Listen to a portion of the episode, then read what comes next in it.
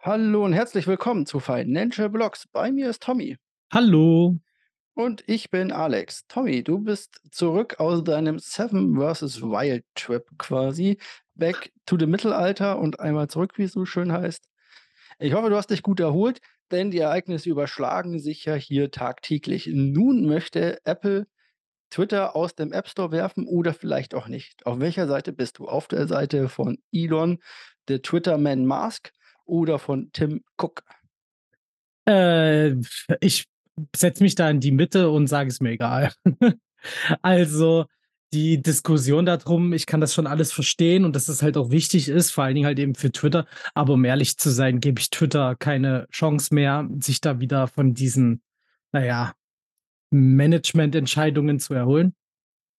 Und äh, deswegen ist es mir eigentlich mittlerweile ziemlich egal. Mal gucken, was sich daraus jetzt entwickelt.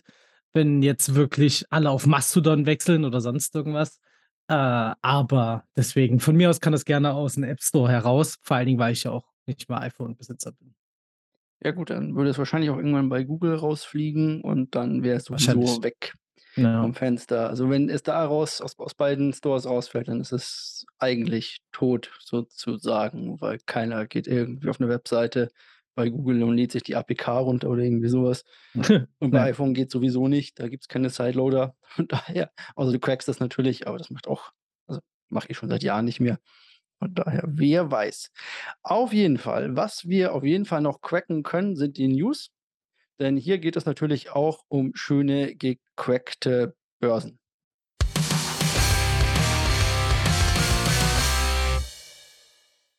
Das war eine Überleitung des Todes. Vor allem haben wir diesmal wieder die Aus- und Nebenwirkungen von FTX natürlich. Diesmal etwas kürzer, es hat nicht ganz so viele. Es geht äh, mit BlockFi los. BlockFi, äh, weiß nicht, ob wir es letzte Woche schon hatten, ob das da schon drin war. Auf jeden Fall können wir schon mal sagen, BlockFi ist insolvent. Genau, ähm, also wir hatten das nicht nur das letzte Mal, sondern schon auch davor, wo wir mit Alameda angefangen hatten und dass da auch BlockFi mit ähm, drin hängt, auch bei diesem ganzen Thema, was sich jetzt um Grayscale dreht und so, ähm, da steckt das auch irgendwie mit drin.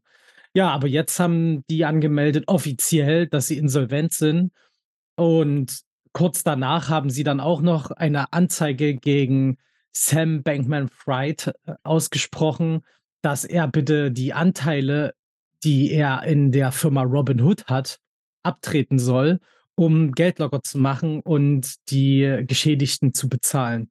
Also, dass das als Insolvenzmasse mit eingezogen wird. Äh, wirklich äh, extreme Ausmaße, die das hier annimmt. Also, BlockFi hatte selbst ungefähr, ich, wenn ich gerade richtig liege, 260 Millionen oder sowas in der Verwaltung. Ja, sowas müsste es gewesen sein. Genau. Aber wenn man sich die Anteile von, also an der ähm, Plattform Robinhood anschaut, die Sam da hat, da ähm, würde das nämlich locker reichen. Nämlich aktuell sind es irgendwas 640 Millionen ungefähr. Genau, 640 600, Millionen US-Dollar. 648 Millionen US-Dollar, genau. Und das ist schon, da, also es würde auf jeden Fall was helfen und ich kann da auf jeden Fall auch BlockFi verstehen, die da jetzt an die Kohle ran wollen. Und es wird bestimmt auch noch einige andere ähm, Interessenten daran geben.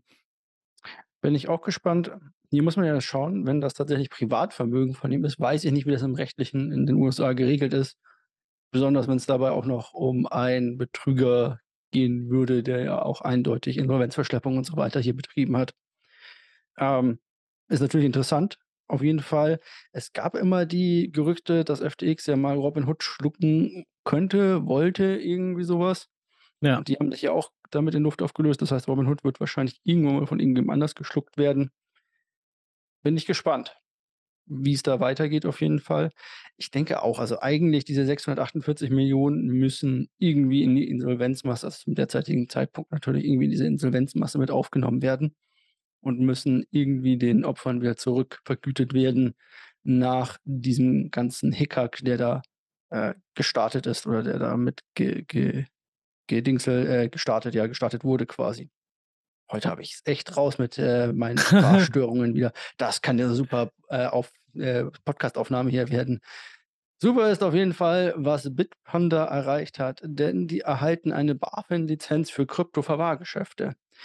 BAF äh, Bitpanda ist eine nicht wie BaFin, Bitpanda ist eine österreichische Kryptobörse und hat jetzt den Segen der BaFin. Damit ist sie eine der wenigen, die in Deutschland sozusagen eine richtige Kryptoverwahrlizenz besitzen und damit auch Coins ganz legal quasi innerhalb von innerhalb Deutschlands von deutschen Bürgern, äh, ja, halten dürfen, würde ich es mal so nennen.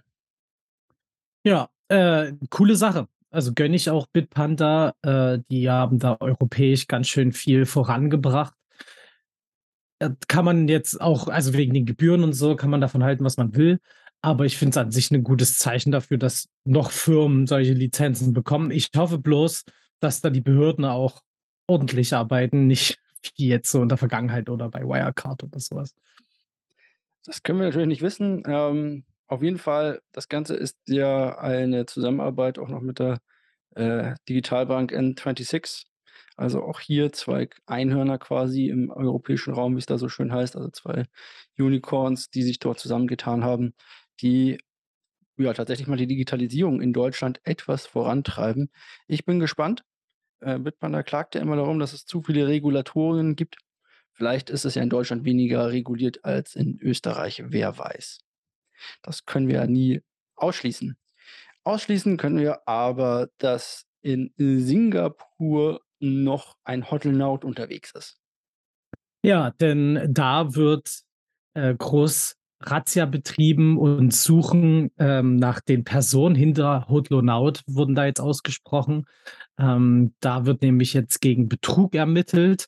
Hotlonaut war auch eine große Landing-Plattform, wo man auch Zinsen bekommen konnte und so. Und da ist jetzt herausgekommen, dass ungefähr äh, 190 Millionen Dollar alleine in Terra gesteckt haben. Äh, die konnten bis August herauszögern, dass das Geld alles verloren ist. Äh, dann haben sie angemeldet, dass es zu Liquiditätsengpässen kommt. Und äh, immer mehr Leute haben auch gemeldet, dass die nicht auszahlen können. Und deswegen hat jetzt die Regierung in Singapur gedacht, sie nehmen, mal die Ermittlung auf. Äh, das ist eigentlich an sich auch eine gute Sache. Also klar, es ist Mist, dass die Leute ihr Geld verloren haben, aber trotzdem ist es auch wichtig, dass die Behörden sich anfangen, mit der ganzen Geschichte auseinanderzusetzen, damit es irgendwie wenigstens noch Teilansprüche zu den ganzen Verlusten gibt, die die Leute haben. Ja, und eben, dass es halt präsenter wird. Also alles, was da passiert in dem Space jetzt auch mit FTX, ist einfach ein Zeichen, dass bestimmte Behörden absolut versagt haben und das darf nicht mehr passieren in Zukunft. Ja. Wir sehen es ja immer wieder, zu lasche Regulierungen in dem Bereich. Vielleicht vielleicht auch einfach nur die falschen Regulierungen oder es ist zu lang unter der Oberfläche geschwommen und hier wurde einfach nicht genau hingeguckt. Das können wir so nicht sagen. Es gibt natürlich auch die ähm, extremsten anderen Voraussetzungen überall. Denn auch Kraken bekommt jetzt die, äh, ja, die Hand des Gesetzes zu spüren vom US-Finanzministerium. Äh, denn es hat gegen US-Sanktionen verstoßen. Die Kryptobörse Kraken ist eine der ältesten, der bekanntesten und in den unsicheren Zeiten, die wir haben, wahrscheinlich auch noch eine der sichersten.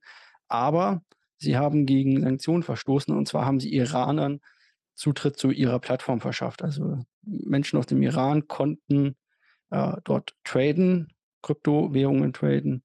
Und deswegen muss Kraken mal eben 362.000 US-Dollar an ja, das US-Finanzministerium überweisen. Da freut sich natürlich das US-Finanzministerium drüber, kann es äh, dann gut einsetzen, um neue Steuersünder quasi zu schnappen.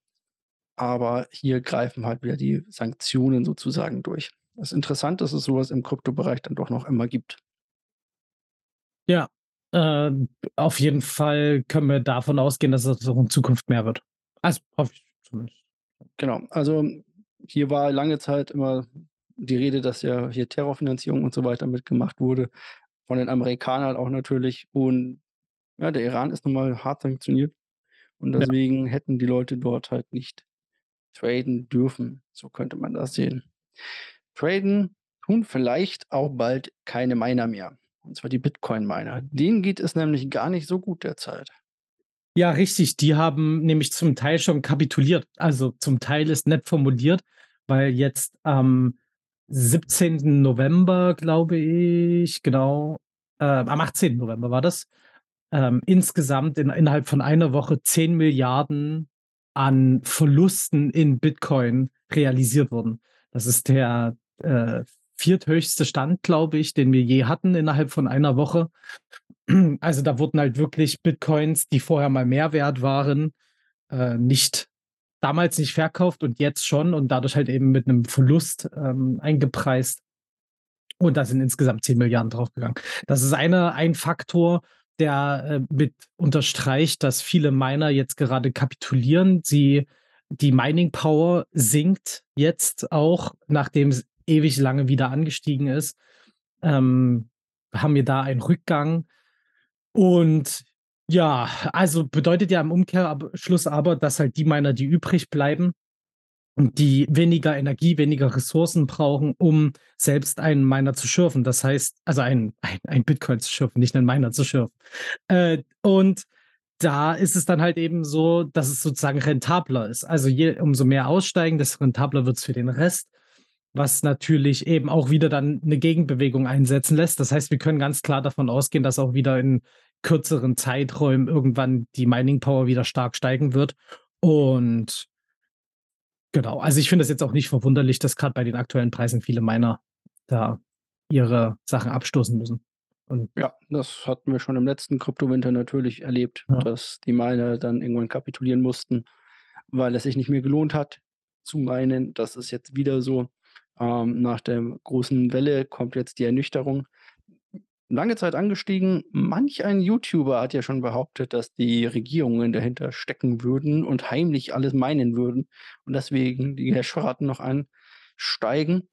Ähm, ja, schöne Grüße, dem ist wohl nicht so. Sonst mhm. würde die Hashrate nicht so extrem fallen, anscheinend. Aber ja, es ist, wie es ist. Miner müssen sich finanzieren und wenn man spekuliert, dass der Bitcoin irgendwann mal mehr wert wird, anstatt ihn halt direkt zu verkaufen, kommt halt sowas bei rum. Ist natürlich schade. Aber können wir jetzt auch nicht mehr dran ändern. Was wir auch nicht ändern können, ist, dass Metamask von jetzt ab an eure Nutzerdaten sammelt oder besser gesagt Daten von euch. Metamask ist eine der wahrscheinlich bekanntesten ähm, Browser-Erweiterungen, sage ich mal. Ja, ist eine Browser-Erweiterung oder eine Handy-App, je nachdem, wie, wo ihr es halt verwendet, wo ihr eigentlich auf dem Ethereum-Netzwerk eine Wallet erstellen könnt, die aber so weit verbreitet ist und weil das Ethereum-Netzwerk ja auch so viele Ableger hat, dass man die auch für ganz viele andere Chains verwenden kann. Ob das jetzt die Binance Chain ist oder die KuCoin Chain oder sonstige Sachen, ähm, Arbitrum und wie sie nicht alle heißen, diese ganzen Sidechains auch noch. Die sammeln von jetzt ab an eure IP-Adressen. Und da stellt sich natürlich die Frage an alle, die Metamask da verwenden, ist das jetzt gut oder schlecht, dass die eure IP-Adressen sammeln? Was meinst du? Äh, ja, was soll man dazu sagen? Also, die sammeln die IP-Adressen, ist natürlich keine, keine coole Sache, äh, weil wir da in Deutschland noch ein bisschen mehr Verständnis für Privatsphäre haben und was äh, Sicherheit an der anderen geht. Ich glaube, wenn man das in Schweden erzählen würde, die würde sagen, ja, na klar, ist dann halt so. Ähm, das also, es gibt jetzt auch schon einige Anleitungen dazu im Netz, wie man wie man sozusagen das umgehen kann, auch mit Metamask. Da gibt es ein paar Sachen, ähm, wie man das nutzen kann und so. Aber ja, ich weiß nicht, ob sie sich da selbst ins Knie schießen und alle Leute jetzt bald irgendwo hinwechseln, die ihre Daten lieber für sich behalten wollen. Ja, die Frage ist nicht nur, warum machen. Also, es gibt ja keine erstmal keine also keinen Grund. Ich habe zumindest keinen ersten Mal gesehen, äh, Vielleicht ist das eine Anweisung, vielleicht ist das eine Vorkehrung, vielleicht müssen sie es eh oder haben schon mal eingebaut für zukünftig, wer weiß. Also auf jeden Fall sehr interessant, dass hm. das jetzt geschieht. Es ist halt immer noch so, Krypto ist halt pseudo-anonym und wenn du jetzt natürlich dann eine Wallet mit einer IP-Adresse verbinden könntest oder in Verbindung bringen könntest, dann wäre es zumindest für den Staat nicht mal mehr pseudo-anonym, sondern wüsste er natürlich, wer da dahinter steckt. Ja. Eine äh, interessante Sache dabei, ich bin da ehrlich gesagt auch so ein bisschen zwiegespalten. Ich weiß nicht, ob ich, äh, ob, ob mir das jetzt grundlegend schadet oder ob mir das grundlegend überhaupt nicht wehtut, weil ich Metamask selber relativ wenig noch verwende. Ja, und vor allem, man muss es einfach ähm, aus einer anderen Perspektive betrachten. Wir hatten jetzt in einigen Gruppen auch dazu Diskussionen, weil dann Leute gesagt haben, naja, ähm, was ist denn so schlimm daran, wenn meine IP-Adresse ähm, irgendwie vom, mitgeschnitten wird?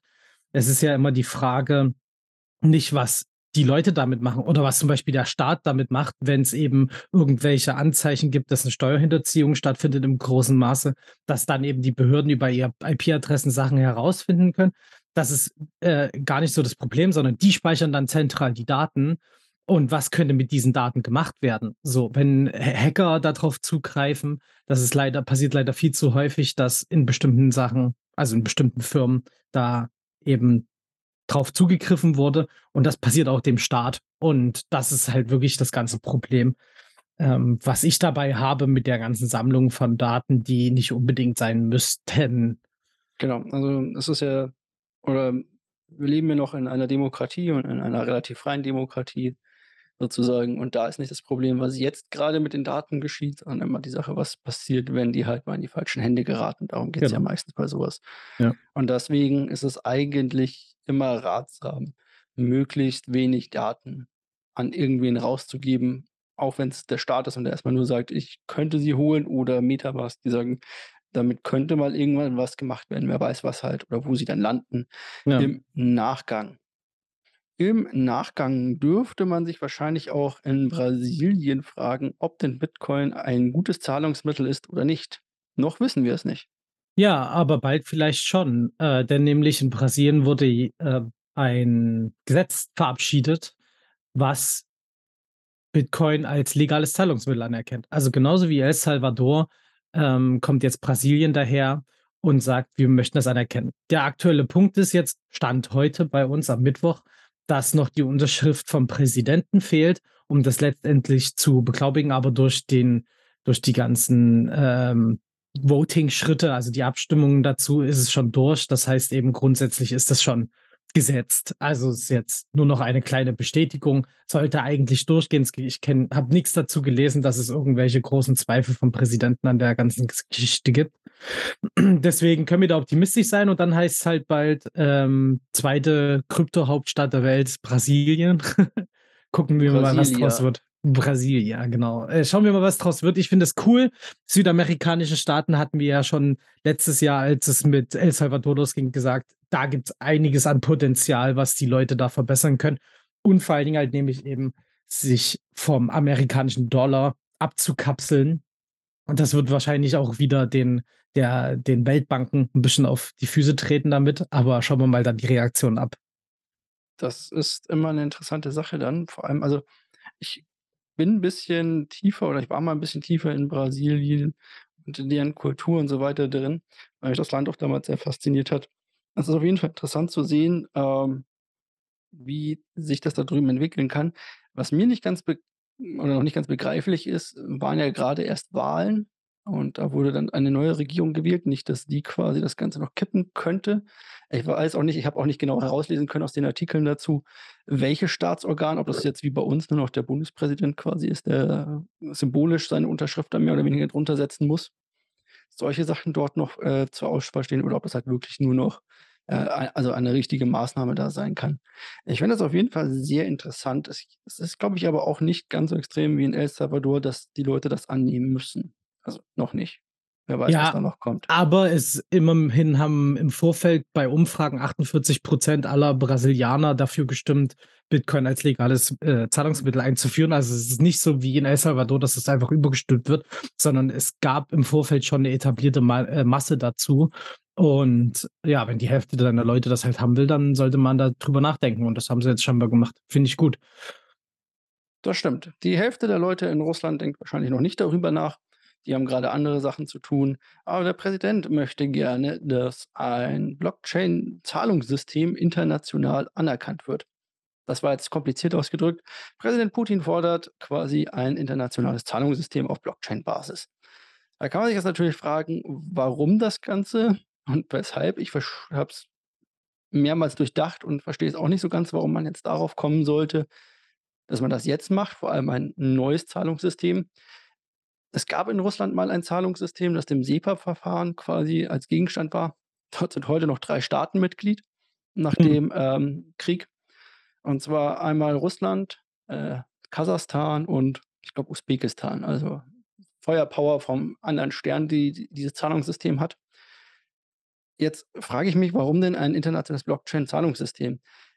Das also, Blockchain generell kann genauso kontrolliert und genauso abgeschottet werden gegen alles andere. Wahrscheinlich also sogar noch besser eigentlich als als das SEPA oder sonstige Zahlungssystem, vor allem besser als Bargeld eigentlich, weil du's halt noch einfacher sperren kannst. Ist 'ne interessante Sache. Und warum kommt man jetzt damit? Ich verstehe es nicht genau. Aber gut, das wird Putin schon wissen. Wahrscheinlich ist das so eine generelle Finanzoffensive, mit der er versucht, wieder Zahlungsströme in das Land leiten zu können und aus dem Land heraus vor allem wahrscheinlich. Ja, auf jeden Fall. Ich denke einfach wirklich, es geht um Sanktionen umgehen und solche Geschichten. Also, das hat man ja auch jetzt gemerkt, wie mit dem Iran zum Beispiel, dass halt Kryptowährungen schon dafür genutzt werden, um solche Sachen sich dran vorbeizuschleichen. So, und eben, ich glaube, bei so dezentralen Ansätzen wäre die Möglichkeit halt viel besser gegeben, einfach mal, ähm, Sanktionen zu umgehen, die man sonst hätte im klassischen Sinne. Na, das funktioniert ja bei Bitcoin quasi, weil es ja so dezentral ist. Das würde Ja. halt bei einem implementierten, durch Zentralbanken gesteuerten Blockchain-System halt dann wieder nicht sein, weil da kannst du ja Ja. genauso gut einfach sagen: „Gut, ich sperre die Wallet.“ Na ja, aber er will ja erst mal nur den Anstoß geben dazu, glaube ich, und nicht, dass es unbedingt durch die westlichen Mächte, äh, kontrolliert werden kann. Ja, okay, also er möchte sich halt unabhängig machen von Drittländern und so weiter. Wie gesagt, das ist halt 'n ja. Versuch, sein Zahlungssystem, das Ja. kläglich gescheitert ist, ähm, halt irgendwie zu ersetzen und dem einen neuen Anstrich zu geben, anscheinend. Mal gucken. Bin ich auf jeden Fall gespannt, wie das sich auswirken wird, wenn man sich das genauer anguckt. Ja. Ich habe natürlich auch noch 'ne NFT-News. Ich bräuchte jetzt wieder meinen Einspieler. NFT-News der Woche. Und zwar, ja, nicht viel geschehen um um NFTs. Es gibt jetzt bei Rockstar Games NFTs für GTA-Fans nicht. Das hatten wir allerdings schon. Es gibt FIFA, die zur Weltmeisterschaft neue FIFA-Spiele released haben. Also nicht den Schmutz, den ihr von EA kennt, wo man mit so Matschgallen über den Bildschirm rennt. Nein, sondern wo man mit NFTs so Art Fantasy-mäßig zocken kann und so 'ne Art Panini-Bildersammlung und so was machen kann. Sondern es gibt auch noch die News, dass ein Bored Ape NFT für fast 1.000.000 US-Dollar verkauft wurde. Und das sei ein guter Deal gewesen, meinen die dazu.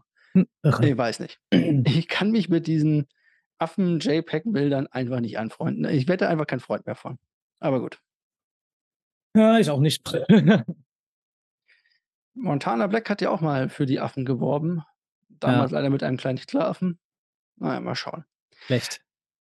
Das ist alles schlecht. Deswegen schauen wir direkt rüber in den Markt, um dort vielleicht gute Anzeichen auf eine Erholung zu finden.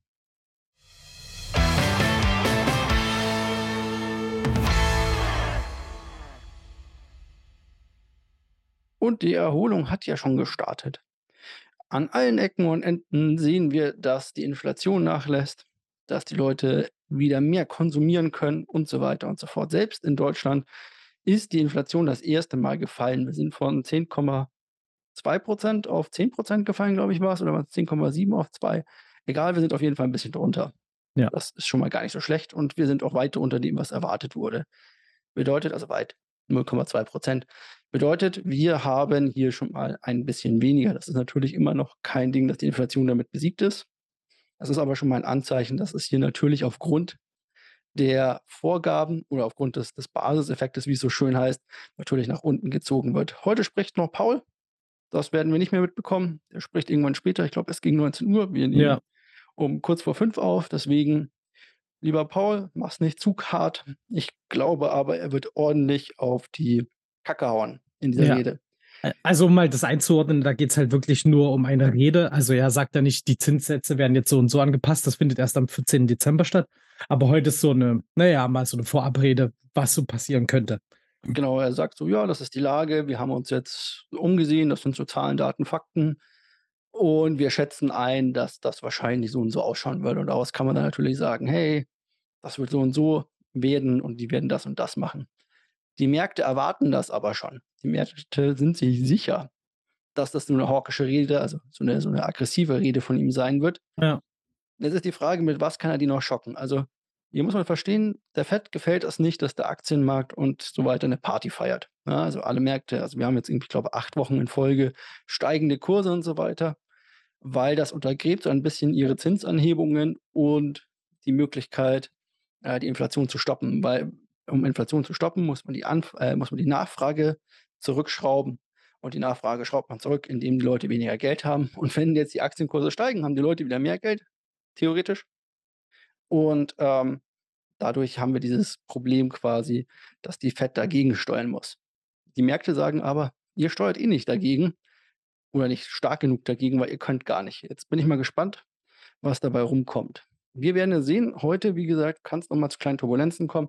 Ich gehe aber nicht davon aus. Ich glaube, man ist darauf gefasst, dass dort eine harte Rede kommt. Man ist darauf gefasst, dass das ziemlich, äh, ziemlich extrem wird von dem, was er da sagen wird. Von daher, ich alle schon mit drin. Sozusagen. Denke ich auch. Ansonsten haben wir makroökonomisch noch Zahlen. Ich habe ja gesagt letzte Woche, ich möchte immer so ein bisschen zeigen, was denn sonst noch kommt. Wir haben unter anderem am Donnerstag die Einzelhandelsumsätze von Deutschland, die sind natürlich für uns wichtig. Dann haben wir den äh, Index für das verarbeitende Gewerbe, das ist der ISM, der United States of America. Ist natürlich auch wichtig. Dann wissen wir, wie viel die sind. Dann kommen am Freitag für die Eurozone eine ganz, ganz wichtige Sache, und zwar die EZB-Rede von Präsidentin Lagarde. Die kommt für die Eurozone natürlich. Und die wird uns sagen, was sie denn mit den Zinsschritten vorhat und wie sie unsere Inflation weiterhin bekämpfen möchte. Sehr interessant, wie ich finde. Dann haben wir noch die Beschäftigung ähm, in den United States außerhalb der Landwirtschaft. Ob man das jetzt gut oder wichtig findet, es wird eine gewisse Aufmerksamkeit auf sich ziehen. Ähm, genau. Dann haben wir noch die Einzelhandelsumsätze nächste Woche Montag in der Eurozone. Dann den Index ISM für nicht verarbeitendes Gewerbe in den USA.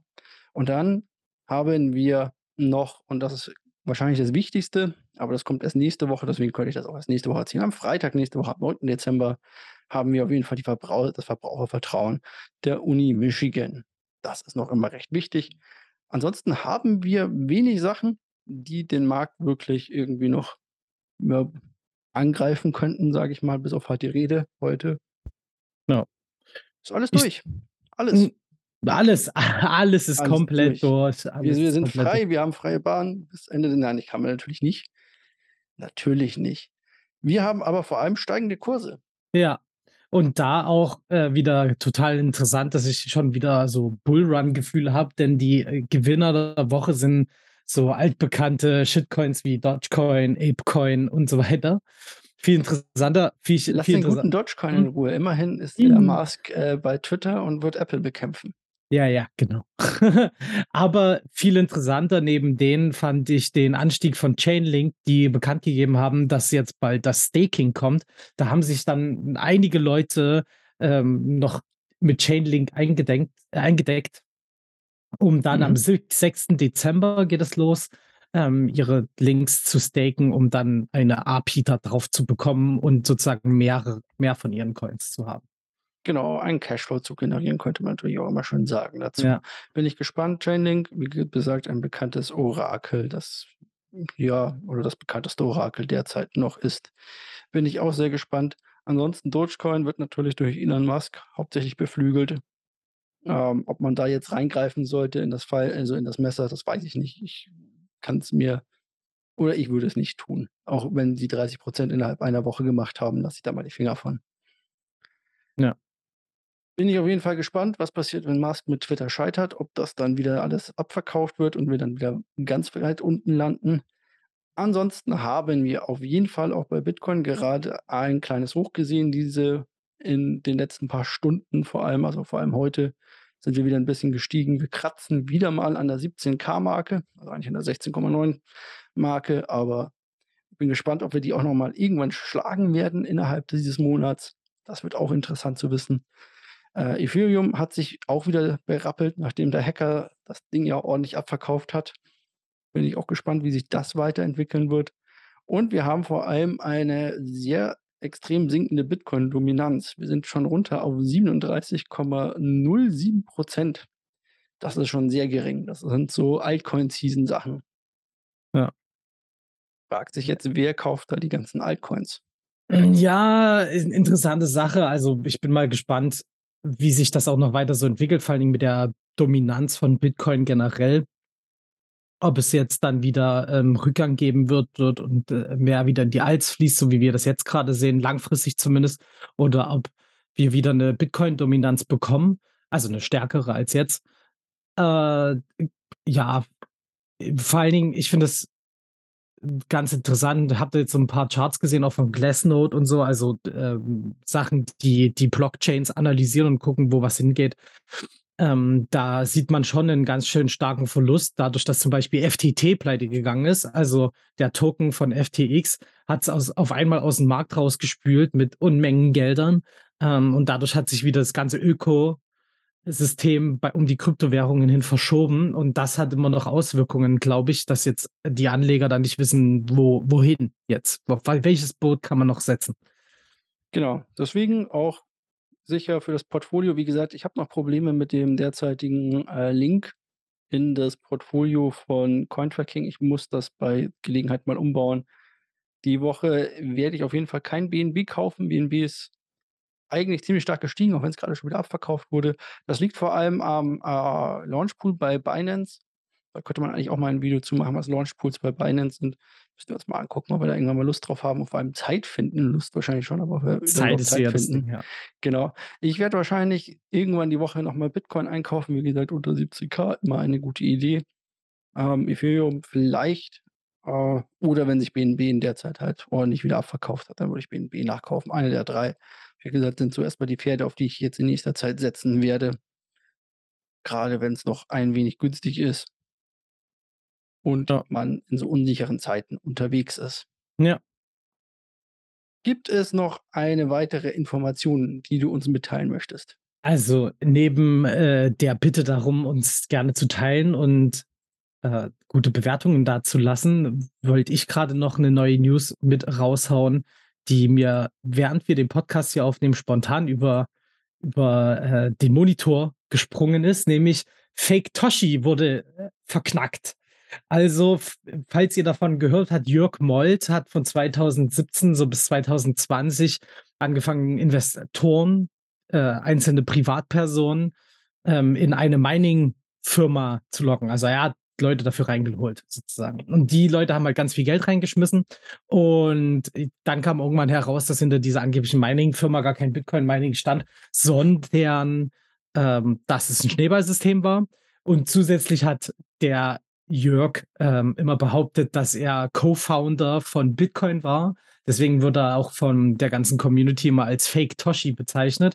Na ja, und jetzt kam grade jetzt heute der, äh, Richtspruch, dass er für 2 Jahre in den Knast muss und ungefähr eine Strafe von 262.930 € zu zahlen hat, die an die Geschädigten ausgezahlt werden muss.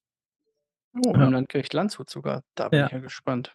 Na ja, kommt er nach Stadelheim wahrscheinlich, falls er ins Gefängnis musste. Ja, 3 Ja. Jahre und 3 Monate. Juhu. Das ist auf jeden Also Fall eine schöne Sache. Ein nächster also, das ist ein Betrüger der 1. Stunde sozusagen. Darum sind die Beträge auch nur im Hunderttausender-Bereich. Ja, ist ja. Ist ja Heutzutage gibt man sich ja nicht mit unter Hunderten von Millionen zufrieden Ja. sozusagen. Ja. Wenn man sich die ganzen Hacker und Betrüger anguckt. Dann war's das für diese Woche. Wünsche ich euch allen eine schöne, gute Woche. Und wir Ja. hören uns bei nächste Woche Donnerstag wieder. Bis dann. Bis Tschau. dann. Tschüss.